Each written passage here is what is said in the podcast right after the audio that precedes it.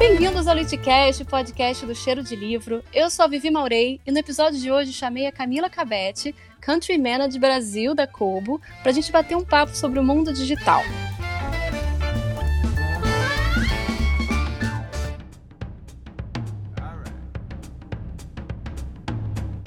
Camila, seja muito bem-vinda. É um prazer ter você aqui no podcast. Normalmente aqui nos episódios dos bastidores do livro eu foco bastante o assunto, mas acho que com você aqui eu quero aproveitar, tentar aproveitar várias frentes. Então vamos ver o que a gente consegue passar para os ouvintes. Se apresenta aí, fala um pouco de você, da sua carreira, como você chegou até onde você está hoje. Eba, adoro fazer podcasts com assuntos abertos. Ou não, mais livre. Mas eu sou a Camila Cabete, eu Estou como Country Manager da Kobo Brasil, mas eu já trabalho na Kobo faz bastante tempo, vou fazer oito anos, acredita? Caramba. Muito tempo. E estou no mercado do, do livro há nossa, mais de 15 anos, mais de 16 anos. E com trabalhando com digital desde 2009. Então eu tô trabalhando com conteúdo digital, exclusivamente digital. Ah, vou fazer oito anos. Gente, é uma vida. Oito anos. É uma tipo, vida. Eu tive um relacionamento de nove. É uma vida. Sim, é uma vida. E também sou podcaster e tenho um podcast chamado Disfarces, que é o meu projetinho querido do coração. E é isso. Amo, amo tecnologia, amo conteúdo, amo literatura. Acho que a gente tá na mesma página, né, Vivi? Sim, sim. Eu também. Eu não, tá, não tô há tanto tempo assim. Eu acho que eu tô há 10 ou 11 é, no mercado editorial. Mas é isso que você falou, cara. Não tem como eu sair porque eu amo muito. A gente ganha pouco, a gente se estressa, a gente tem cabelo branco por causa disso, mas a gente ama, né? Pois é, é um mercado caquético, né? Velhaco, que você tem que lutar por qualquer, né? Tipo, Nossa, total. Avanço tecnológico, você tem que convencer, não é nada natural para esse mercado. Mas eu amo. É justamente isso que eu tô tentando mostrar para os ouvintes, que não é esse glamour todo, sabe? É, um, é uma, uma porrada, um murro na, na, na, faca o tempo todo. Nossa, não tem glamour nenhum. Que glamour vai ser banqueiro, sabe? Total. Ou atriz de Hollywood famosa, né? É, tipo, exatamente. Ou nem isso também. Mas vamos lá, eu queria começar para abrir o podcast para os ouvintes, eu pulei essa etapa no, nos episódios, que é para falar um pouco do e-book, da criação do e-book. Criação, produção, uhum. distribuição e etc. É, eu falei muito de, da, da, do impresso, na gráfica, eu foquei um pouco na gráfica, até falei um pouquinho dos marketplaces, mas eu não disse como se faz um e-book. Muita gente uhum. no, no próprio mercado não, não sabe como fazer e-book, contrata pessoas, né? A gente tem até tem uma falsa ideia de que é fácil por conta do KDP na Amazon, que você vai, aperta um botãozinho e ele converte para é, uhum. é, né, o, o, modelo da Amazon em si. E parece que é fácil, mas não é. Aí eu queria que você não, contasse. Converte tudo é. errado. exato, exato. eu queria que você explicasse como que funciona essa conversão. É, de pessoa pode fazer, tem que ser formada em quê? Explica uhum. pra gente. Então, a conversão, ela passa uma ideia errada, eu acho que pelo nome, né? Conversão.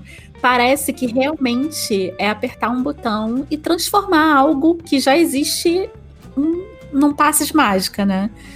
Mas não é, na verdade é uma rediagramação que você vai fazer do seu livro. E ele requer conhecimentos de desenvolvimento, ou seja, você vai diagramar um, vamos dizer assim, um HTML, como se estivesse diagramando uma página para a internet. Hum. Só que mais simples, porque é como o livro, ele é como se fosse um pergaminho, né, no formato digital.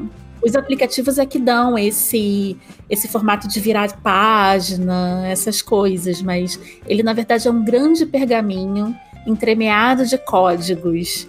E qualquer um pode fazer isso, contanto que entenda e que estude para fazer isso, né? Então, tipo, o que, que a gente viu no início do conteúdo digital no Brasil?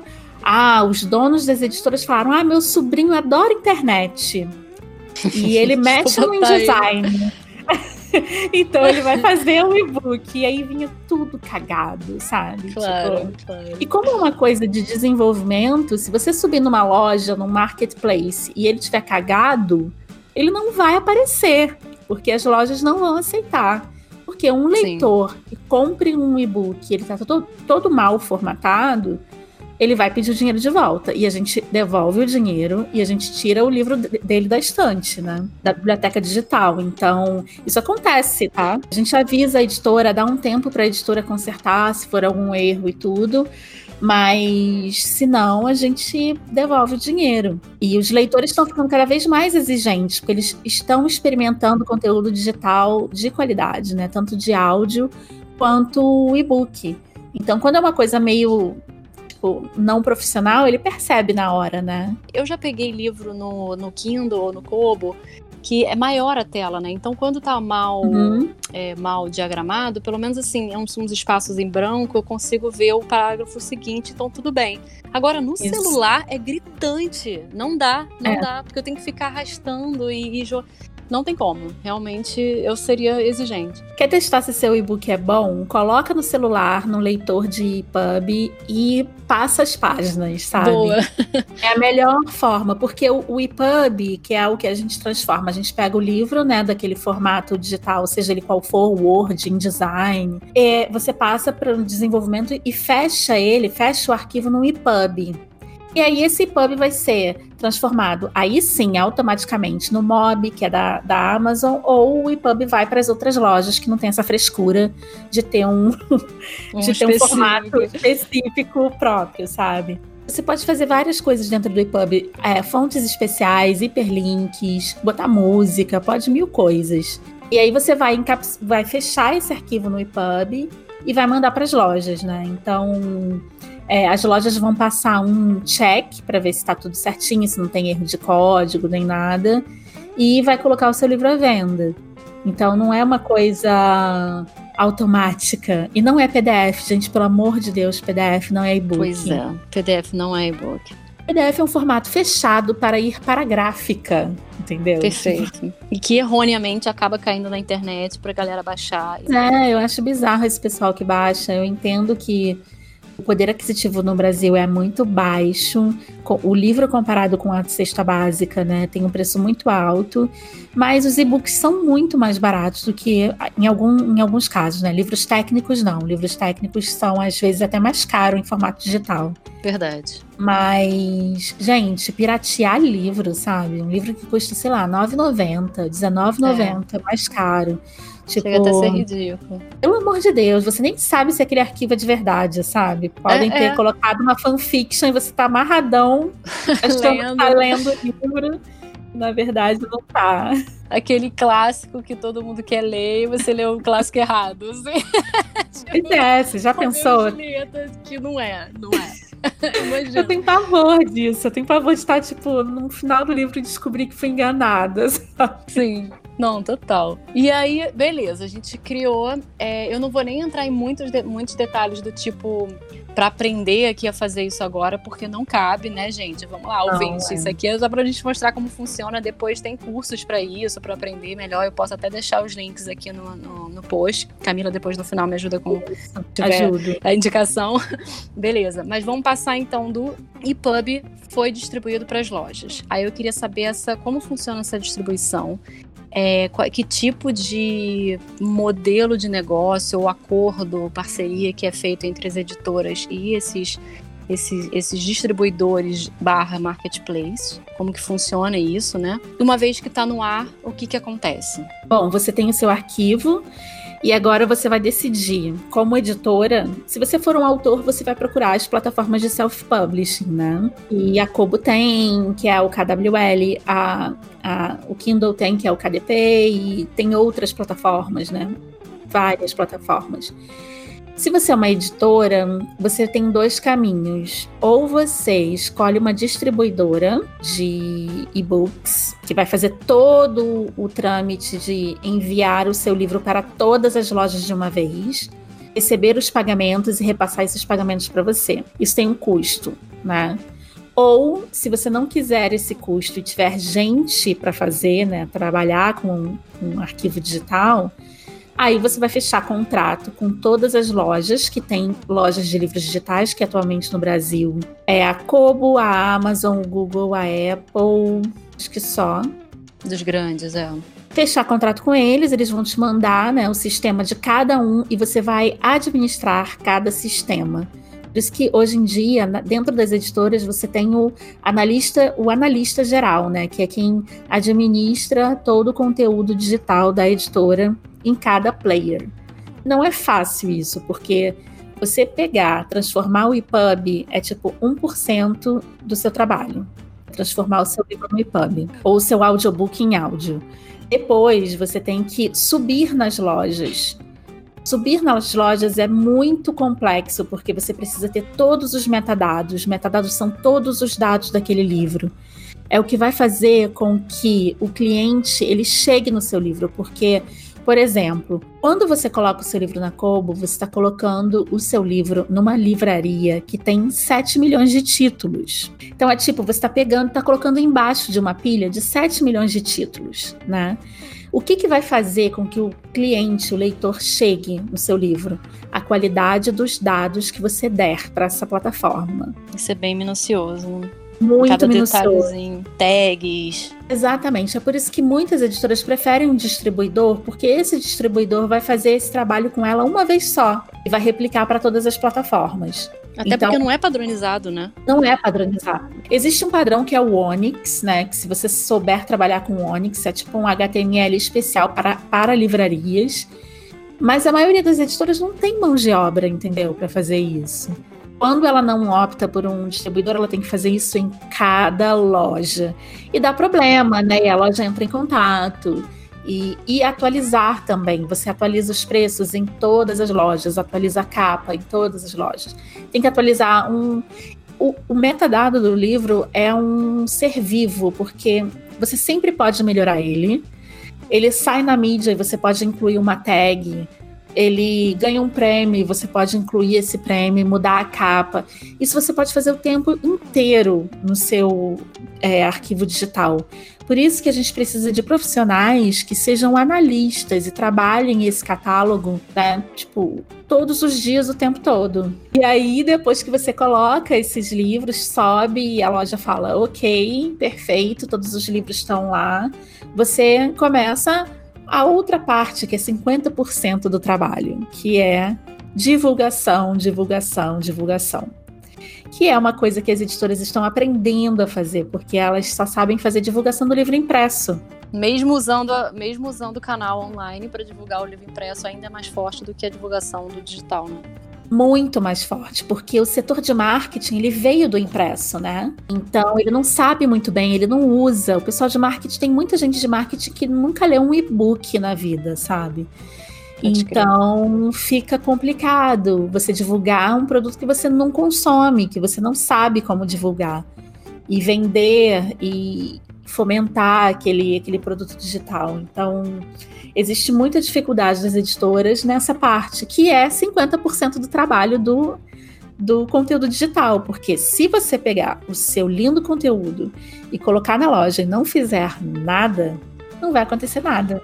É a mesma coisa que a loja impressa, sabe? Sim. Só que a diferença é que, pelo menos no impresso, quando você tem lojas físicas, principalmente, sempre tem aquelas pessoas que olham distantes e as lombadas viradas. No digital você não tem isso, você não tem lombada virada na estante virtual. Né? Você tem as, os é. carrosséis é. principais. Ah, aliás, fala um pouco de carrossel, né? Que a gente chama, eu chamo de carrossel, mas são os, os, as listas principais que aparecem na primeira página do pro, pro leitor. Então, esses Sim. livros normalmente são pagos para estarem ali é, dependendo do marketplace, aquilo não é, é, feito de forma manual, é automático, de acordo com o próprio leitor, a navegação do leitor. Como é que funciona essa parte? Então, nada no marketing de lojas de livros digitais e de audiobook é pago. Pelo menos estou falando pela Kobo, tá? Nada. A gente não cobra jabá para ter o seu livro ali na primeira página, tá? A gente tem vários tipos de carrosséis, carrosséis automáticos e carrosséis personalizados que a gente mesmo faz a curadoria. Nós, humanos, né? Pessoas que trabalham sim. na Kobo. Sim, sim. Então, existem os carrosséis automáticos, que é aquele carrossel que pega os seus algoritmos da sua conta e, e acha livros dentro da nossa loja e sugere esses livros para você. Então, vamos supor, a Vivi lê muita fantasia, young adult e autor, um, um determinado autor X. Tá. A gente vai pegar essas suas informações da sua conta e vai fazer uma varredura nos nossos algoritmos e vai te oferecer uma estante personalizada. Ó, Vivi, você pode gostar disso. Tem essa estante, tem esse carrossel. Tem o carrossel de mais vendidos, é automático. Então, conforme o livro vai saindo, ele vai entrando no carrossel automaticamente. Tem os carrosséis de curadoria que a gente faz. Ah, vamos fazer um. Tá na semana da Flip, vamos fazer uma lista dos autores que estarão na Flip. A gente faz isso manualmente. Ou alguma editora tem uma super aposta e é uma aposta, inclusive, internacional, que a gente está fazendo com as editoras internacionais, em conjunto com a editora no Brasil que vai publicar a mesma obra em português brasileiro. Então a gente faz essa ação conjunta global também. Então é tudo muito. Tem a parte automática, mas a parte da curadoria, que é o que faz mais sucesso na Como, é muito humana, entendeu? É muito troca com a editora. E mais ainda, então, a importância do metadados nesse caso, tanto para o automático para o Muito. site achar as tags e poder colocar. E na, na curadoria também, porque não tem como a gente conhecer 7 milhões de livros. Não, é impossível. A gente imagina a Kobo. A Kobo no Brasil, para você ter uma ideia, tem duas funcionárias né? Eu e mais uma. Vocês sofrem com essa curadoria. E como é que vocês fazem sozinhas isso, meu Deus? A gente faz com a ajuda das editoras. Então, as editoras que ah. estão em contato com a gente, sempre alimentando a gente, né, das, das apostas, dos lançamentos e tudo, a gente vai criando isso. E também gosto, o nosso gosto, se a gente leu alguma coisa, ou se tem um novo autor que a gente acha que é interessante divulgar. A gente faz isso, mas, é claro, grande parte da, da loja é automática e depende 100% dos metadados, sabe? Perfeito. Acontece muito da gente não, não, não saber por que um determinado livro chegou na lista de mais vendidos e a gente vai investigar quem é o autor, por que está ali, se vale a pena a gente fazer um, né, uma ação especial com ele. Então é um trabalho contínuo de análise. É claro, na Kobo a gente tem duas funcionárias no Brasil, mas todo o nosso back-office financeiro, é, operacional está em Dublin e em Toronto. Então a gente, tem, a gente tem bastante gente, só que como é uma empresa global, a gente está na França, Itália, a gente está na Europa inteira, Holanda, é, Alemanha, Brasil, México. Então a gente precisa ter uma estrutura enxuta para a gente ter essa empresa global, né, funcionando. É, não dá para ter 30 funcionários em cada país, não. Possível. Pelo menos não agora. não como o mundo digital ainda é. Até porque a gente vai chegar nesse assunto já já, que é o mercado digital. Sim. Para entender números e, e, e expectativas e tudo mais. E mais uma coisa dentro do marketplace que eu queria entender é modelo de negócio. Quando você tem vários tipos de livrarias online, né? Você tem a livraria à la carte, que funciona igual a livraria de rua offline, né, a física, que você uhum. vai, compra um livro, vai para casa e acabou. Nesse caso, você né, comprou um livro, fez o download do EPUB e tem no seu leitor de e-book. Beleza. E você tem também aquela livraria que está funcionando agora muito bem com, com streaming, que no caso, né, com vídeo do net, com filmes e séries com Netflix. Isso está crescendo muito mais agora, é, essa opção, mas tem algumas, alguns, algumas consequências que a gente já vai falar porque vai entrar em mercado, mas queria entender essa diferença para o autor, para a editora, é, para o distribuidor. É, isso para o mercado do livro foi o terror, né? Imagina. Só faltava o editor cuspir na minha cara quando eu falava sobre esse modelo de negócios. Sim. Mas, bom, é complicadíssimo, porque a gente está num mercado que fecha um contrato com o autor, um contrato de edição. E nesse contrato de edição, ele diz quanto ele vai ganhar por livro, por unidade. Olha só, gente, isso unidade é muito velho. Unidade Total, vida. É, ele vai dizer em que países ele pode ser vendido, porque ele vai ser revendido para outros países, às vezes, para serem lançados. Então tá tudo ali naquele contrato. E aí eu chego pro editor, pro editor e falo: então, querido, agora eu vou pagar o seu livro por minutagem. por ele, página lida, assim. Né? Ele vai querer me matar, entendeu? Então. É assim, existem vários modelos, né? Então, a Kobo tem um modelo, a Amazon tem um modelo, a Book tem um modelo, né? Cada um tem um modelo diferente. Existe um modelo por minutagem, então quantos minutos aquele cliente ficar lendo seu livro vai gerar uma média com base na quantidade de assinantes e aquilo vai gerar um, um dinheiro. Então é impossível prever, sabe? E aí vai ter também por página. Então, seu livro vai ser dividido por página, e dependendo da quantidade de páginas que aquele livro for lido, vai gerar um ganho. É mais ou menos como acontece. É, não, é, não é mais ou menos, não. É exatamente como acontece com a música hoje. A música ela é cortadinha por minutagem. Então, se você ouve metade de uma música, aquele artista vai receber metade daquele valor. Vai receber exatamente o que foi consumido, né? Vai receber exatamente o que foi consumido. Então, isso a gente tem que passar para os livros. E é muito complicado, porque para passar isso, as editoras têm que refazer todos os contratos de edição. Sim. Com complexo, todos hein? os autores. isso é bem complexo. Imagina. E tem também a. Porque assim, no, no KDP, na Amazon, a gente tem dois tipos né, de modelo. Você pode ou é. vender é. o seu livro é, na loja normal, né, o seu livro, sei lá, por R$ 5,90. Aí você vai ganhar os seus 35% ou 70% do valor de capa. Beleza, vendeu. Ou você tá com o seu livro é, é, vinculado também naquele Unlimited, que é, não é porque todo mundo pode, quem assina, né, paga por mês essa assinatura, tem os livros de graça. E aí eu não vou ganhar pela venda desse livro, mas eu vou ganhar pelas páginas lidas. Isso. Porque ele foi de graça. Mas o que foi Isso. pago eu não ganho pela página lida, eu ganho só pelo valor de capa. Então, assim. É, é louco. Você tem vários ganhos como autora, né? Sim. Isso é muito complexo, porque cada, cada plataforma vai ter um modelo. Então, por exemplo, a Kobo, ela não exige é, exclusividade, ela sempre vai dar 70% para o autor na ah, plataforma legal. de autopublicação, sempre. E contanto que o livro esteja mais do que três do que três reais, se eu não me engano. Tem uma, uma regra, assim, para pagar a operação, né? Claro, é. claro. E, e a gente tem um modelo de subscription, né, de assinatura, que não está no Brasil ainda, mas a gente já começou no Canadá, na Holanda, já está funcionando. O modelo de, de assinatura é super interessante para o leitor, só que não é, assim, não é interessante para a editora ainda porque ela tem que refazer todos os contratos, então isso requer um tempo.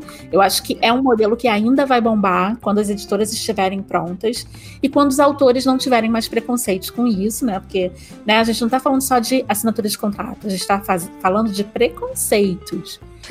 Então, Porque se né? conhece muito pouco ainda, né? Eu acho até que conhece a gente já está entrando nesse assunto do mercado que eu até queria falar contigo, que é justamente essa, essa treta de autor com esses contratos de streaming, principalmente. Porque. Ah, eu acho uma perda de tempo, gente. E, e, e, é porque eu acho que é pouco conhecido. Bem ou mal, né? Quando você fala de Netflix, chegou, beleza. No início todo mundo ficou rico. Sim. Só que agora o conteúdo tem muito mais. É, muito mais conteúdo, mais competi competição, né? Então, Principalmente essa tem... coisa da minutagem, do. Só que tem mais usuário também. Só que entendeu? tem mais usuário, exatamente. É. Então, assim, aquela coisa do preço de capa, você é uma venda garantida, vendeu uma unidade ganhou X% em cima daquele valor. Uhum. Acabou, não existe no streaming. E o, só que eu acho que ainda existe muita insegurança do autor, principalmente, tá? Não do distribuidor, obviamente que não, porque o distribuidor tá ganhando, e da editora em si também, porque tá vendendo vários livros ao mesmo tempo. A questão Sim. é o autor. Porque o autor, ele não sabe o quanto que ele vai vender, ele não sabe quantas pessoas, quanto tempo as pessoas vão escutar ou ler ou ver. Uhum. Então, eu até entendo esse preconceito, porque ainda é muito mal explorado. E na verdade, eu acho que é um mal entendido, porque o sonho de todo autor é, sempre foi o quê, Vivi? Me conta. Ser lido. Ser lido pelo mundo inteiro. Você tá em quê? Você tá em todas as estantes, em todas as plataformas, em tudo que é lugar possível e imaginável para você chegar na maior quantidade de pessoas possíveis. Esse volume vai trazer dinheiro para você. Cada, de, cada modelo vai trazer um determinado, uma determinada remuneração. Se você for aberta a isso, você só tem a ganhar, não tem o que perder. Não o que, tem, que você vai né? perder? O que, que você vai perder? É, eu acho que a dúvida do autor é eu poderia estar ganhando mais nesse clique não, você ou nessa não vai leitura. estar ganhando mais. Exato, é outro público. O tempo que você não tá lá, o tempo que você não tá lá, tem outros autores que estão pegando esse público. É isso aí. Então, você tem que estar em todas as mídias disponíveis, em todos os lugares disponíveis. Por isso que você estar numa loja só é péssimo. Não faz nenhum sentido para mim. Por quê? Porque meu, minha cabeça é de editora. Então, o meu grande problema como editora de papel, né, na época que eu era pequenininha lá em Barbacena, era distribuição. E aí eu tenho agora um meio digital onde eu posso distribuir para todos os lugares, de todas as formas, em várias línguas. Então, assim, eu não entendo esse conceito, sabe? De você e por não que, que existe uma restrição? Né? É, eu não entendo, eu não entendo. Eu entendo que existem dificuldades de remuneração que as editoras estão se virando para resolver. Agora, o autor ter preconceito, eu não entendo, porque ele realmente não perde nada. Até porque, né, estamos na pandemia, as livrarias fecharam durante meses e o que, que sustentou o mercado? O conteúdo digital, não é mesmo? Conteúdo digital, perfeito. Então, tipo, a gente tem que contar que daqui para frente esse tipo de problema de pandemias e lockdowns e tudo mais pode ser uma constante pra gente. Sim. Né? E o mundo tem que levar tá, isso em conta. O mundo tá lotado, gente. O mundo tem gente saindo pelo ladrão, a gente está destruindo o planeta Terra. E você falou, você tocou bem num ponto que eu acho que existe também essa, não é restrição apenas, mas um medo e tal, porque falta, eu acho, falta ainda uma transparência sistemática para que isso funcione de uma forma melhor e que todo mundo possa confiar. Porque cada um tem um modelo, cada um tem um jeito de contar essa venda. Se a gente padroniza, também não sei se pode ser bom ou ruim, tô jogando aqui, mas se a gente ah. padroniza, nivela sei lá, e padroniza um sistema que conte a venda do e-book, do áudio, por exemplo, conteúdo digital em geral, uhum. é, e seja transparente com esses dados, ó, fulano ali de uma casa na cidade X, no, no, no Nordeste do Brasil, leu ou escutou X% do áudio ou do livro. E uhum. aí você tem direito em relação a esse, essa porcentagem X reais. E uhum. repassa. Isso não está ainda tão transparente assim, porque cada um conta de um jeito. Sim, então, tem coisas que nunca vão ficar, to ficar totalmente transparentes por conta da segurança da informação daquele cliente. Perfeito, então, porque existem leis contra isso, exato. Exatamente. Então não posso chegar para você e falar: "Ah, fulana leu seu livro, Vivi". Eu nunca posso fazer isso. Exato. A Kobo sabe quem leu o quê, que horas, se leu tudo, se não leu, mas eu não tenho como apontar para você. Eu tenho como falar, olha, 60% das pessoas que pegaram seu livro terminaram. Boa. Eu tenho como fazer isso, mas eu não tenho como. Ou eu tenho como falar, ó, a maior parte das vendas do seu livro foi no, no CEP tal. Né? Então você tem como regionalizar a venda dos seus livros. Mas por conta, sabiamente, né? Eu sou super a favor dessas leis de, de segurança da informação do cliente, da pessoa. A gente não pode divulgar esses dados. Mas as plataformas que vendem é, conteúdo digital têm que ser muito transparente. Porque se você quer pegar um erro ou um, um rastro errado, o digital é o melhor caminho para você fazer isso. Se alguém bate uma auditoria na sua empresa e descobre e espalha para o mercado que você não está fazendo um bom trabalho, Ferrou. você está destruído. As ações da sua empresa de um dia para o outro vai valer zero. Então, sim, isso é muito sério. A segurança da sua informação, a segurança dos dados, a segurança de onde a gente deixa esses, esses arquivos. Não é simples. A gente tem vários engenheiros e desenvolvedores trabalhando o tempo inteiro em segurança, atualizando os nossos aplicativos para todas as plataformas. É uma coisa bizarra, não é automático, gente, não é instalar um dedo. Requer muita estrutura, obviamente, uma estrutura menor do que a física, né? Sim. Mas uma estrutura cara, uma estrutura, sabe, grande. Perigosa justamente por causa da questão do, dos dados, né? Porque uma coisa física é, você passa num depósito e rouba 100 mil livros. Sei lá, beleza, um de, de um prejuízo. Mas no online você rouba muito mais. Você pode roubar. Exatamente, é replicado infinitamente. É isso. Sabe? Então, se existem quatro players grandes no mercado, somente é por conta disso, sabe? É porque não é fácil. Não é simples, é, não, não é, sabe? E eu ia comentar duas questões de segurança também, que é uma dificuldade, que acho que você até é, passou por isso. É, as editoras também têm medo dos arquivos, né, de para quem elas estão passando, e já aconteceu, eu já vivi esse momento de ver gente falando, não, a gente vai passar por um distribuidor que tem os locks lá todos, e esse distribuidor vai num servidor oferecer os arquivos para vocês puxarem. Então a gente não recebe os arquivos, a gente puxa de um servidor, uma nuvem, um lugar qualquer, que já está protegido. Então existe também essa preocupação de algumas editoras para não passar o arquivo por e-mail por FTP e você não ter aquele acesso ao PDF, ao EPUB, ao que seja, para justamente proteger. Pois é, não, essa proteção, o arquivo vai criptografado na sua conta, no seu CPF, sabe? É, se, se vaza um arquivo, a gente sabe de onde veio, geralmente. É muito difícil de saber. Porque tá tudo ali, sabe? O rastro tá tudo ali. É óbvio que vai ter gente que vai piratear, né? Sim. Sempre vai. Mas a questão toda é: hoje em dia, quem é que pirateia música?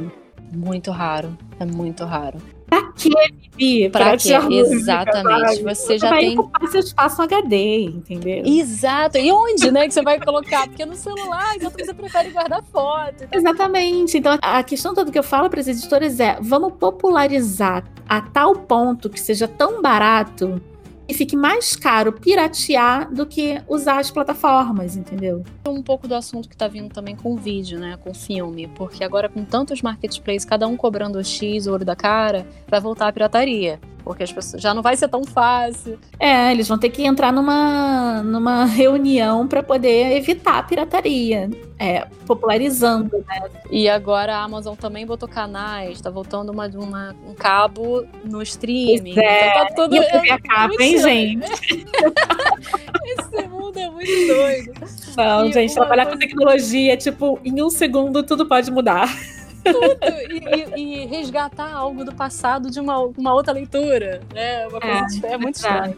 E voltando só um pouquinho no mercado, porque recentemente, é, isso conhecido entre a gente, né, no, nosso, no, no nosso ambiente de trabalho, a Penguin, uhum. a maior editora do mundo, maior, maior grupo editorial do mundo, resolveu né, não trabalhar com streamings. E eu acho que em grande parte só trabalha com a la carte, né? Distribuidoras e sites que vendem a la carte. E eu acho que em grande parte disso, muito do que eu escutei também dos argumentos do, pelo lado da Penguin, é que é por conta do autor, para proteger esse direito autoral do autor. Que é o que a gente está falando que é um. Desen... Não está entendendo direito ainda, né? Eles não, não tá entendendo. com isso. É. Tem muito, gente, mas tem muito autor e agente literário também que, que é muito preconceituoso com qualquer tipo de novidade. Então, o cara Verdade. quer ter lá um livrinho, entendeu? É, na estantezinha de uma livrariazinha dele lá no bairro dele. Isso é mais importante do que ele tá para a população inteira, sabe? Então, não tem o que fazer, realmente. Isso, isso prejudica o leitor, porque se um leitor hoje assina o streaming de livros, ele vai ter um catálogo muito limitado. Mesmo com a Amazon, né? Tipo, a Amazon tem um catálogo bom, diverso, que é o mesmo catálogo da Kobo, mas no streaming tá super limitado por conta disso. Então você tem que se limitar àquela curadoria, que na verdade não é uma curadoria, é o que tem para hoje, entendeu? É o que deixaram colocar no streaming, né? É, na verdade você assinou uma coisa que, na verdade, você tá ali aproveitando só a rebarba do que tá liberado. Não comento muito aqui no, no podcast, então os ouvintes nem sabem direito, mas eu trabalho na YouBook, que é uma plataforma de audiolivro, e a gente recebe muito isso, essas perguntas dos ouvintes, do tipo, ah, por que, que tem livro X e não tem livro Y? E tipo, amigo, é exatamente isso, porque o livro Y não tem contrato para streaming, eu não posso botar ele no streaming ainda. E-book mesmo, não preciso nem produzir o áudio. Às vezes o próprio e-book. E as editoras, elas não estão se apropriando dessa produção também, que pode ser um tiro no pé, sabe? Verdade. Eu acho que a, a o trabalho da editora é a confecção, é, a, é, é transformar aquele arquivo no Word do, do, do autor no produto final, seja ele em EPUB, em livro impresso ou audiobook. Esse é o trabalho da editora. E aí as editoras estão fazendo o quê? Terceirizando, dando para as lojas fazerem. Isso vai ser um super tiro no pé. É, mas grande parte disso ela é, é não entender, não ter um know-how nenhum do mercado de áudio ou o mercado de, do próprio pub. Então prefere pois é. terceirizar é. para não ter aquele trabalho, porque continuando tradicional, e deixa os outros fazerem. Só que é isso, daqui a 10, 20 anos, quando a parada se consagrar de uma forma que eles perderam. Impressa, perderam. Eles perderam, perderam o mercado. Eles vão é perder, perder o motivo de existir. Tá? Porque se o, se o autor pode ir direto para a livraria, a livraria vai fazer o arquivo dele, por que, que precisa existir a editora? Então, isso é uma coisa que eu bato muito na tecla. Editora, faça tenham os direitos dos seus arquivos digitais, seja ele. Pega para si, né? Pega para si, produz como se você estivesse produzindo um livro de papel, sabe? Porque esse é o seu maior bem. E as editoras não querem ter esse trabalho. As editoras não se conformaram ainda de que não é um negócio do livro, é um negócio de conteúdo, né? Exatamente. Não identificam como livro e tem mais também. Eu acho que as editoras estão num momento tão difícil, né, de, de mercado, de dinheiro, de possibilidade, que eu acho que elas não querem investir numa coisa que elas nem podem investir, não tem de onde tirar dinheiro, em cabines, por exemplo, para gravar o áudio. Porque é muito pois caro. É. O áudio sempre foi mais caro do que o texto. Mas vamos, vamos combinar? Estão investindo em, sei lá, numa tiragem de 2 mil títulos que vão ficar lá parados no estoque, elas vão pagar estoque, vão ter que pagar logística absurda. Não e é. sabe, na verdade, é uma, é uma. Na verdade, é uma visão de negócio. É uma miopia, na verdade. A maioria das pessoas que, que, que trabalham na editora, elas são apaixonadas pela mídia livro de papel. E Sim. elas não conseguem mais enxergar um palmo à sua frente. E eu tô falando que isso é uma visão capitalista de negócio. E olha que eu, que eu nem sou fã do capitalismo, mas eu fico vendo umas pessoas que se auto-intitulam liberais, super capitalistas e tudo mais, com uma visão extremamente míope do negócio dela, sabe? E eu aqui, toda comunista, toda, né, de esquerda, falando, cara, você tá falando isso, fazendo isso errado, sabe? Deveria estar com a minha mentalidade, assim, né? Pensa como é. eu preciso ser mais liberal, mais capitalista. Assim. Pois é, e é um mercado que vem crescendo, né? Saiu aquela, aquela pesquisa e eles fizeram com pouquíssimas editoras, né? Eles fizeram, acho que com 50 editoras. Para você ter uma ideia, a Kobo tem mais de 500 editoras brasileiras dentro do, da loja, né? E eles fizeram com uma, uma amostragem pequena e já deu um, um número absurdo. E, isso e, antes da pandemia, né? Eu quero ver esse número depois. Isso da antes pandemia. da pandemia. Não, tem várias variáveis aí, ó. Várias variáveis é lindo, mas vocês entenderam. mas, ó, eles só viram essas 50 editoras, eles só viram, eles não têm os números das lojas, porque nós lojistas a gente não passa números ainda. Eles não contaram com as vendas de livros em língua estrangeira. O número tá muito para baixo, entendeu?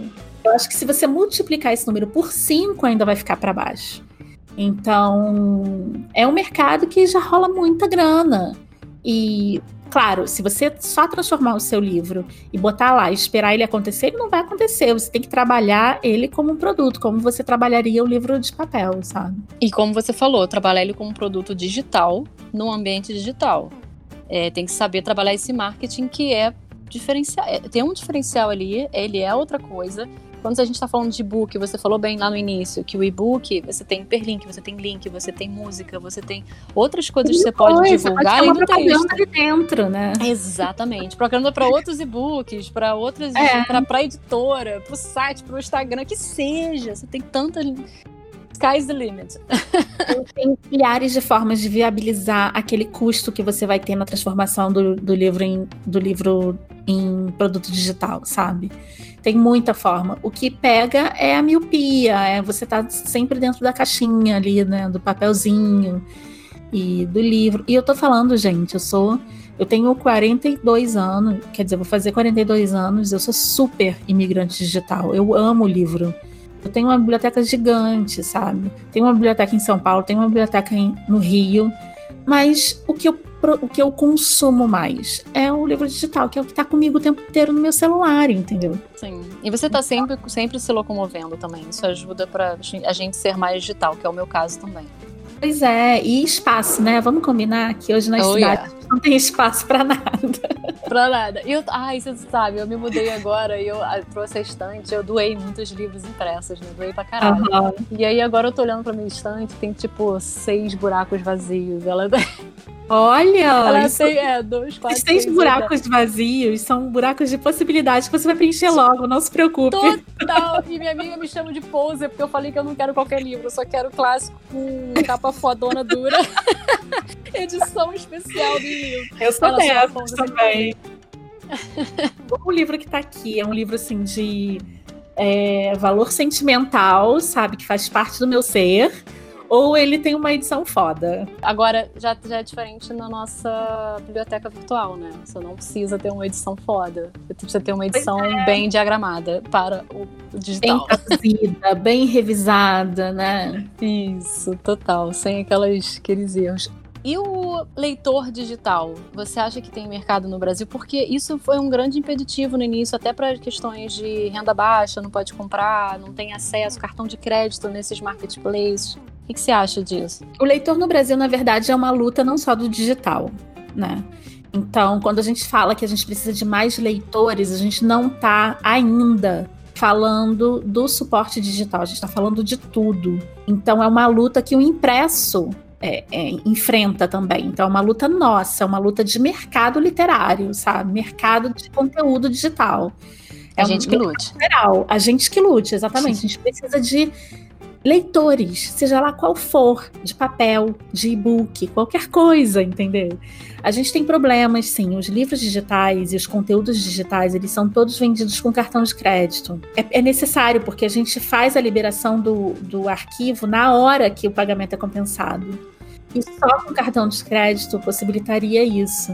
Mas a gente tem uma biblioteca gigantesca de, de grandes clássicos de graça. Então, assim, não é esse o problema ainda. Isso pode ser um problema daqui, sei lá, 10 anos. O problema hoje é o letramento da população brasileira. Depois desse letramento do livro, da interpretação de texto mesmo, a gente vai pensar no letramento digital, que é o fato das professoras, do corpo docente e dos pais serem letrados digitalmente para poder passar esse hábito né, para os filhos. Que hoje tá, acontece o contrário, né? O filho que mostra o Kindle pro pai, o Kobo pro pai, ah, e fala assim: olha que legal essa coisa digital, e o pai tá, oi, eu não sei mexer nisso. Exatamente. Então, e isso depende muito da, também do sistema educacional. Se o sistema educacional ele não incorpora fica tudo mais moroso e, e, começa tudo errado. Começa com pirataria, começa com falta de curadoria, sabe? Começa com, com só vide aí o, o, a indústria da música, né? Então a gente precisa primeiro mais leitores, geral. Depois, letramento digital. Mostrar para as pessoas que elas têm acesso ao conteúdo de qualidade dentro do celular dela, que ela fica lá fofocando no WhatsApp, sabe? E, e aí depois a gente vai pensar no, no, cartão de crédito, sabe? Depois a gente vai pensar na pirataria. Isso é para depois. Primeiro tem que formar leitor. É isso. Queria saber mais também sobre essa sua parte pessoal, como você lida com o digital, considerações finais, assim, o que, que você gosta mais desse mundo, o que, que te atraiu mais para esse mundo? Ai, gente, esse mundo me possibilitou a democratização do conhecimento, sabe? Porque se todo mundo no Brasil que tem smartphone, e a gente está falando de um país que tem mais smartphone do que gente, se todo mundo soubesse que ali dentro do celular dele tem uma livraria, várias livrarias, na verdade, né, disponíveis 24 horas por dia, e ele tem acesso a todos os livros do mundo, eu acho que a gente poderia mudar um pouquinho o Brasil, sabe? Então, eu sou muito fã por conta disso.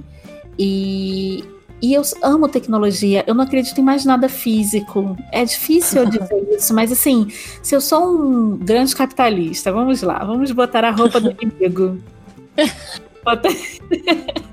Vou botar o terno do inimigo. Vamos supor que eu seja uma grande capitalista, eu tenho muito dinheiro. Eu não vou botar meu dinheiro em nada físico. Eu tenho que botar meu dinheiro no que seja mais fácil possível de ser administrado se eu precisar ir para Marte, sabe?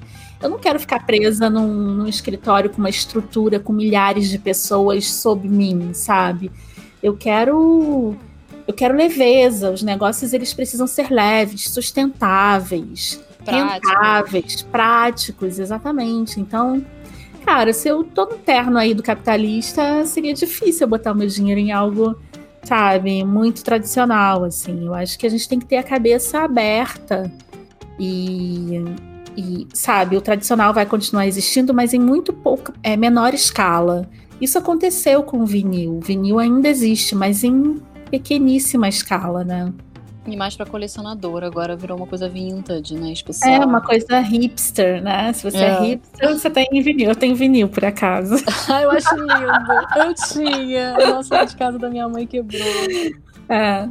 Mas é isso. Então a gente tem que ter a cabeça aberta, sem, sem falsos saudosismos, sabe, gente? Essa coisa de falar que no passado que era bom, isso já foi provado psicologicamente que é uma romantização que a gente faz. O passado não era bom, sabe? A gente tá melhor, a gente tem avanço, embora, né, às vezes a gente tenha que engolir umas, umas, uns absurdos na política e tudo mais. Mas... Temos quedas, depois a gente, né, Exatamente. Mas no geral, se vamos pegar o geralzão, a gente tá melhor. Então é isso. Eu acredito demais no conteúdo digital e daqui a pouco vai ser holografia e que venha mais, sabe? Eu quero mais.